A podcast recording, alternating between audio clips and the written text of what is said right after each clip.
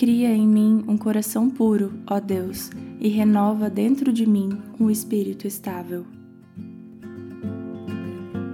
Oi, gente, sejam bem-vindos ao podcast do Falei com Amor.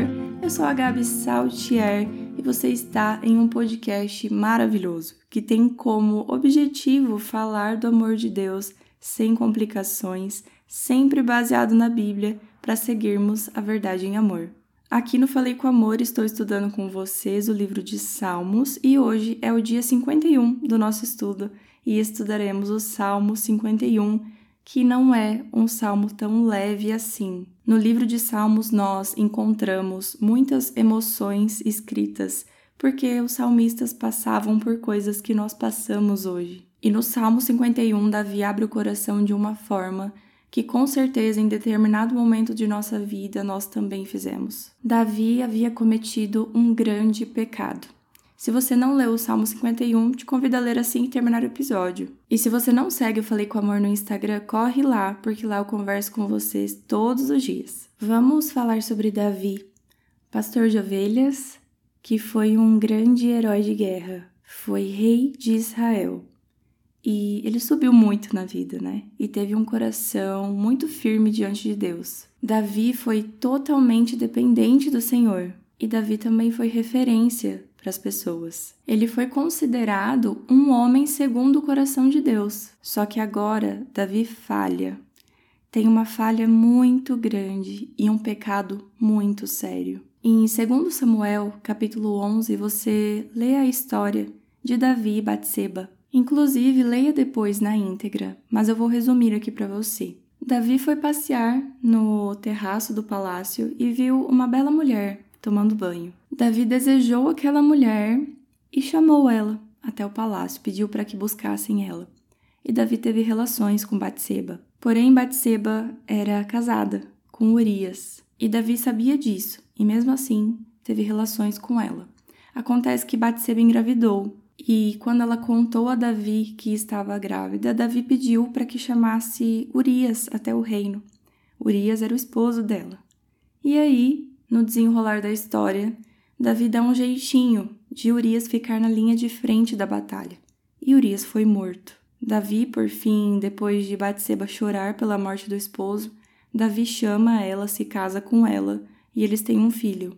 Mas o Senhor não se agradou disso. Então perceba que Davi ele deu um jeitinho das coisas acontecerem da forma com que seria mais conveniente para ele, de forma que o seu adultério ficasse secreto e de forma com que ele não levasse a culpa pelo homicídio de Urias. E perceba que absurdo de tudo isso, mas talvez ninguém ficou sabendo, né? Mas Deus sabia, porque Deus sonda os corações. E então, depois de conversar com o profeta Natã, Davi escreve esse salmo depois do adultério com Batseba. Nesse salmo, Davi está com muito medo de ter perdido a salvação. No versículo 11, ele diz: Não me expulses da tua presença, nem tires de mim o teu Santo Espírito. E nesses 19 versículos, Davi se arrepende, confessa, pede perdão e se entrega novamente a Deus. Não vou entrar no mérito da questão do pecado que Davi cometeu, Inclusive, eu deixo de indicação para você o episódio 5 do estudo de provérbios que tem aqui no podcast. Vai estar entre os episódios mais antigos aqui do podcast e o nome dele do episódio é Por que você deve levar a sério o casamento. E nesse episódio eu falo com você sobre coisas que não contam pra gente sobre o matrimônio e converso de pertinho sobre a união. Mas eu quero conversar com você sobre o efeito do pecado em nossa vida. O pecado ele nos humilha, ele nos quebra, o pecado nos afasta de Deus. O pecado faz com que a gente se sinta indigno, faz com que nosso coração se encha de culpa. O pecado nos dá a impressão de que estamos sujos. É uma sujeira pro lado de dentro. É assim que a gente se sente. E Davi se encontrava nesse momento de sujeira na vida dele. Só que ele faz algo que normalmente a gente não faz. Davi vai até os pés de Deus. O pecado tem esse efeito. A gente se sente indigno, a gente se sente culpado e a gente se afasta de Deus. Ao invés de correr para, nós corremos de, e a gente corre para bem longe por vergonha. Consequentemente, cada vez mais dentro do pecado e mais distantes de Deus, nós sentimos menos a presença dele. Nós passamos a ter uma ideia deturpada de quem Deus é, nos esquecemos dos atributos de Deus, principalmente do atributo de perdoar livremente. E aí a gente para de ouvir a voz de Deus, a gente deixa de sentir um incômodo, a gente acredita que realmente não somos merecedores e a gente se afasta cada vez mais de Deus. Nós fazemos justamente o contrário do que deveríamos. Nós pecamos e nos afastamos. E Davi foi considerado um homem de coração íntegro justamente porque ele pecava e se lançava sobre Deus. Um pecado que Davi cometia, ele não voltava a cometer, de tão grande que era o arrependimento dele. Enquanto nós não tomarmos essa postura de pequei, me arrependo e vou até Deus pedir perdão e transformação, nós continuaremos em pecado, continuaremos sem entender a dimensão do que o pecado faz em nossa vida, continuaremos com essa sensação de sujeira e, consequentemente, continuaremos ainda mais distantes. A Bíblia sempre ensina por contraste ou exemplo, e esse salmo consegue reunir os dois.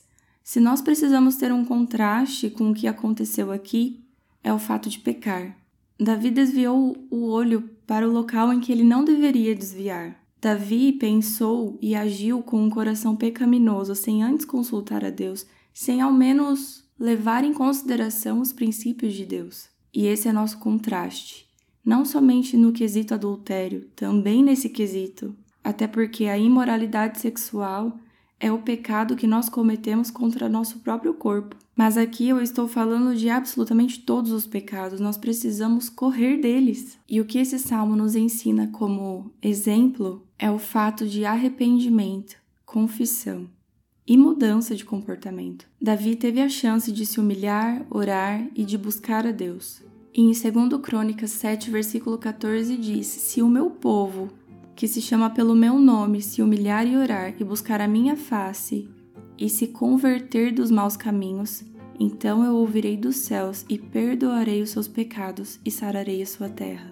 Davi teve uma segunda chance. Nós temos essa segunda chance porque nós também somos o povo de Deus. Só que, para alcançar esse perdão, nós precisamos nos humilhar, orar e buscar a face dele e nosso testemunho será a conversão dos maus caminhos. Você não precisa passar por tudo isso sozinho.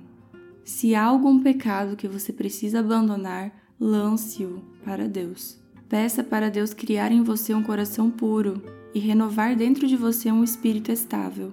Peça a Deus para que o seu pecado não te persiga mais e seja transparente, quebrantado diante do Senhor, porque Deus jamais desprezará um coração quebrantado e contrito. Escolha fixar os seus olhos e o seu coração em Deus todos os dias. Fique com Deus e um beijo da Gabi.